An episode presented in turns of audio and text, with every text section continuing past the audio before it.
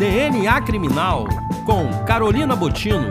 Participe através do e-mail podcast@ujuriapericia.com.br. Olá, Carol, tudo bem? Tudo bom, Alfredo? Olá, queridos ouvintes. Carol, a pergunta de hoje é do Augusto. Ele diz o seguinte: Sou graduado em Biologia e Farmácia e estou estudando para concurso de perito criminal.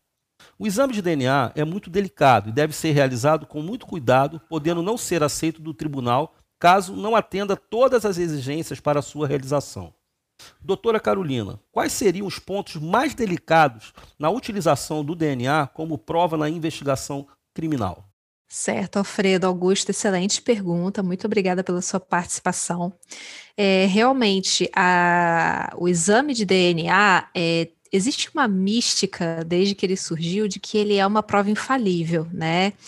E Sim. eu gosto sempre de ressaltar que, assim como qualquer outra prova que é apresentada no inquérito policial, num processo criminal, é, o DNA ele precisa ser colocado no contexto, né? E, obviamente, como o, o Augusto comentou na pergunta, é, caso não seja seguido o, o, trâmite necessário, aquela prova pode ser invalidada, né? Então, tem dois pontos aqui que eu gostaria de ressaltar como os mais importantes. O primeiro é com relação à parte legal, né, a parte nossa de legislação, que é a questão da cadeia de custódia.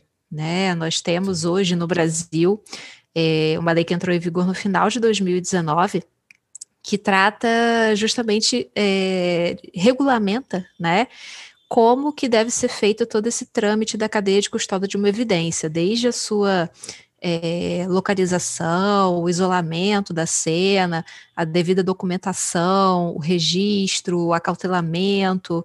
Existe todo um procedimento que deve ser seguido para que essa prova seja considerada válida até o momento da sua análise final, né? Sim.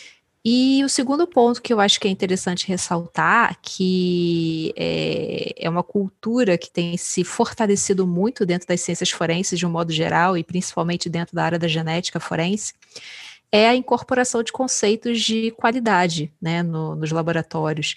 Então, é, é, todo cuidado com relação ao, ao registro daquela amostra, quem manipulou, quando manipulou, questão do lacre, né? Cuidado com o lacre daquela evidência, toda a questão da documentação. É, isso tudo são etapas que são importantíssimas na análise e que vão justamente conferir credibilidade a essa prova no final.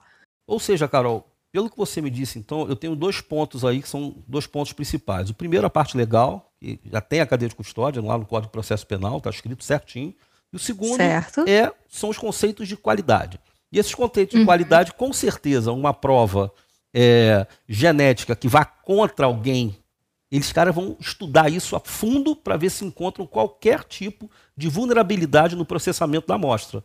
Seria mais ou menos isso, exato, né? Exato, exato. E é bom lembrar também que, de acordo com o nosso Código de Processo Penal, é, caso o juiz ele não, não se sinta seguro com qualquer tipo de prova que seja apresentada, ele pode optar por é, não considerar aquela prova no contexto, né, desde que ele fundamente.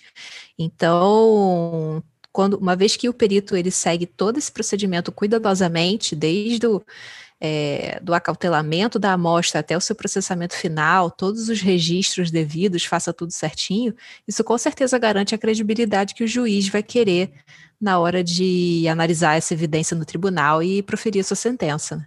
Isso aí aumenta muito a responsabilidade de vocês, né, Carol? Porque ao mesmo tempo que ela é uma prova muito forte, tá, durante o julgamento, caso ela seja desqualificada você vai dar uma força muito grande para quem questionou a validade dessa prova e você talvez até altere a balança aí na hora do juiz tomar uma decisão. É, Certamente. É. Mas é isso aí, Carol. Muito obrigado, querida. Um grande abraço para você. Obrigado, Alfredo. Obrigado aos nossos ouvintes e até a próxima.